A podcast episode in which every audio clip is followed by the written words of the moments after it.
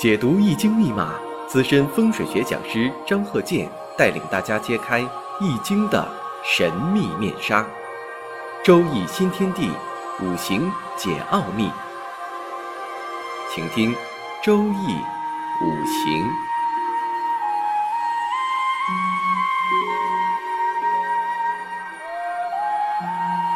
上山微电台荣誉出品。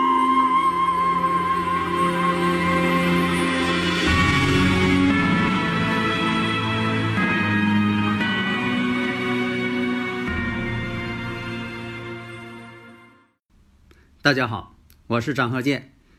周易五行，我们继续开讲。首先呢，我们看这个例子：癸巳、甲寅、丙午、壬辰。大家这个天干地支都会写吧？你别我念完之后这字儿不会写啊！这个是基本功。癸巳，巳火，辰龙巳蛇的巳；甲寅，寅木嘛，寅虎，寅虎卯兔；丙午，壬辰，辰呢，辰龙巳蛇的辰。大家呢先试着分析一下。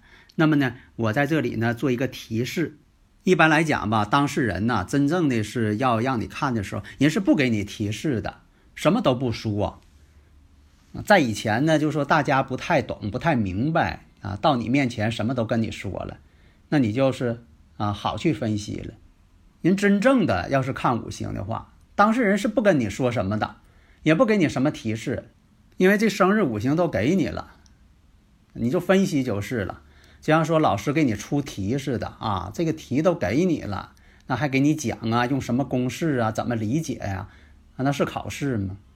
所以真正来讲呢，就说要预测这个人，这个当事人，正规情况下他不会给你讲，不会说满盘交代都给你讲了，那还用你看吗？是吧？所所以说呢，这个呢必须得是按照五行啊，用科学的这个方法。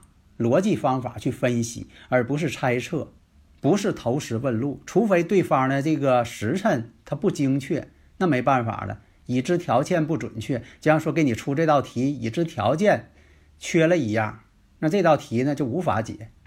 第一点分析，你看这个人呢，五行呢是缺金，金对他来说呢是财星。那好，这个财星没有了，然后五行再看丙午日，婚姻宫坐有阳刃。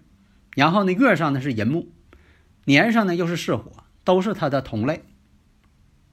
那判断一下，这个人在学历上大致是什么个情况啊？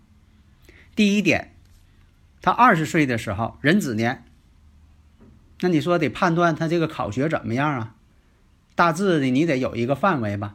第一点，这个印星啊为忌，所以在学习这方面吧不太努力，但是呢。他官星七煞星多，人呢还是比较有智商的，聪明不过伤官嘛，伶俐不过七煞嘛。咱说这个聪明不过伤官啊，咱再说，你看，一八七九年三月十四，三月十四日，这谁的生日啊？阿尔伯特·爱因斯坦，大家公认的最聪明的，他的科学理论相对论。因为咱就考虑他是怎么想出来的，这个太厉害了。现在他的相对论，只有极少一些人科学家能够看懂。他不像说牛顿的理论，牛顿经典力学给你一讲呢，你可能就懂了。啊，爱因斯坦他这个相对论啊，不是一般人能看懂的。当时他是怎么琢磨出来的？啊，很厉害。那么呢，刚才说了。一八七九年三月十四，那他这个年月日，你就看年月日，基本上能看出端倪了。你像说这个己卯、戊辰、丙申，那么呢年上透的是伤官，因为他这个丙申日，丙火对年上这己土伤官，然后呢月上是戊辰，那丙火对辰土食神，伤官食神占全，所以呢他的长辈呢并不富裕。但是呢，爱因斯坦呢是绝顶聪明，所以啊，在五行这方面呢，你看也有事实为证。所以五行学它是有科学性的。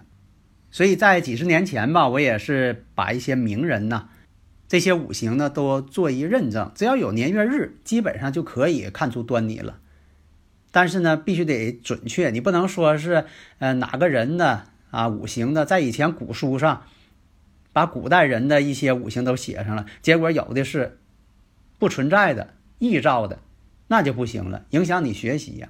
那么刚才说这个人官煞两头挂，以前讲这个官煞两头挂，一般身体都不好。另一个什么呢？兄弟都不多啊，在以前吧，这个兄弟他真就不多。即便有兄弟呢，也可能兄弟呢身体都不好，所以官煞两头挂，这官煞太多代表病症，克自己的嘛。病症是专门克自己的，所以这个五行来看呢，不爱学习，那真就不爱学习。所以呢，在这个壬子年的时候，考大学落榜。为什么说是壬子年呢？因为什么呢？它五行上、年上跟时上就带官煞混杂了，就已经两头克了。那你说再出现壬子年，而且呢是在大运壬子当中出现的壬子年。所以以前有朋友啊问我说：“这个岁运病临到底怎么看呢？”很简单呢，就你这个大运跟你所经历这个年相同了，就叫岁运病临。你像他现在走的呢是壬子大运。然后呢，又出现个壬子年，这不就叫岁运病临吗？岁运病临对亲人对自己的影响，咱在这里呢先不论。问题什么呢？也不利于他考学呀。岁运病临是个低潮，而且呢又是跟日主啊天克地冲，受这个恋爱的影响，这是一方面。有天克地冲，他有恋爱，但是呢会失恋，恋爱不成，天克地冲吗？所以有的听友朋友啊，对这方面不太理解，他问我说：“这岁运并临是不是这大运跟这个五行当中四柱当中哪一个字相同了，就叫岁运并临呢？那哪对呀？那你说那样的话叫岁运并临，那这个十年大运都叫岁运并临呢？那也没法区分了。所以概念一定要弄通。所以有的时候吧，说的你那你这个张教授的课呀，我都听了，其实他没听，有些专业课程没有听。现在讲的这个级数啊，将近一千级了，讲的水平高低我自己不敢说，但是呢，这个数量内容的庞大，绝对首屈一指了。所以啊，这个人子大运，十年一大运嘛，壬子大运碰上这个壬子年，考试落榜。如果说你要是判断自己的孩子，或者是别人哪个孩子说高考怎么样，在这一年，你要碰上这种情况。基本上考不好。那么再看癸丑年，癸丑年的时候呢，五行上看丑土呢出现了，然后这个丑土啊跟它大运壬子啊子丑相合，合住了一个水。这样来讲呢，这一年呢是考上了一个殿试大学。那么我接着再看，在这个丙辰年的时候，学习呢也就一般，也不突出。丁巳年的时候，哎，这回好了。大家如果有理论问题呀，可以加微信啊，幺三零幺九三七幺四三六，咱共同探讨。你看到了丁巳年的时候，受到重视了，有个用人单位就录用他了，是一个武职部门。为什么呢？七煞驾阳刃，在以前呢，代这个代表啥呀？那就是做武职。虽然说呢，他不是真正的做武职人，呃，他是在这个呃武职当中的文职，但是呢，你看他确实。啊，是这个属于这方面的。那如果有人再问你了，他啥前结婚？那分析一下，戊午年。戊午年，我们看一下戊癸相合。年上呢，这个戊土啊，二十六岁，戊土戊五年，那跟年上这个戊癸呢相合了。然后婚姻宫相同了，你看动了婚姻宫了。所以分析戊五年。成婚，经过了一年的恋爱，两个人成婚了。妻子呢，这个文化程度跟他相同，妻子这个学历呢比他稍高一些。为什么呢？你像这个婚姻宫啊，有子午卯酉，这叫一等。子午卯酉嘛，有子午卯酉的人呢，一般呢对找对象啊都比较挑，眼光高。所以呢，这个学历呢比他高一些，年龄呢。稍微比他大一点儿，但是呢，长相比他强多了。为什么是这样呢？物鬼相合呀，物鬼相合，老夫配少妻呀，这以前我讲过的呀。我们再往下分析，二十八岁庚申年，庚申年出现了，跟他月上呢形成寅申相冲，一马相冲，而且又形成了寅行巳，巳行申，山行。关键我们看呢，这个相冲跟月柱呢天克地冲，因为二十八岁庚申年，猴年庚申年，那么这庚金呢跟他这个跟他这个月上啊甲木啊庚金克甲木嘛，然后呢申金申年嘛猴年申年跟他的月呢寅木呢寅申相冲，再看年年呢是巳火相刑，刑中有合，这就形成了一个三刑，寅行巳，巳行申。那庚申年是什么呢？庚申年对他来说是财星啊，他五行缺金，五行当中没有财星，没有财星的人财来财去，守不住财，最终还是两手空空。而且呢，阴差阳错日，这都是婚姻不稳定的这么一个隐患因素。所以从五行来看，判断庚申年求财，确实费了很大的劲呢，创业的辛苦啊，因为形成三刑了，创业的辛苦啊。因为到那个时候呢，他财星一到，人到这个财年的时候，他就想挣钱，所以判断庚申年创业挣钱。二十九岁辛酉年也要挣钱，合作为什么是合作呀？辰酉相合了嘛？你看这都是判断的依据，不是你随便猜的。那么在这个三十岁的时候，壬戌年不顺当了，合作者破裂，两个好朋友呢变成。看着双方一看，就变成仇人了。现在很多这种情况，两个好朋友还有亲戚可好了，两个人合作做生意，结果因呃因为这个钱的事儿，结果呢闹掰了。所以呢，这个壬戌年呢变成什么呢？官煞混杂，辰戌相冲，肯定上火了。那么再看三十一岁癸亥年，癸亥年呢这一年呢是父亲去世了。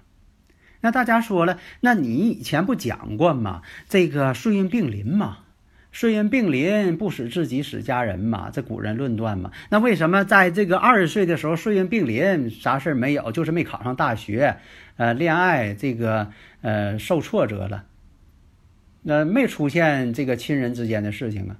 所以有的时候吧，不要把它当做死规矩啊，那样的话呢，你就变成一种刻板的迷信的了。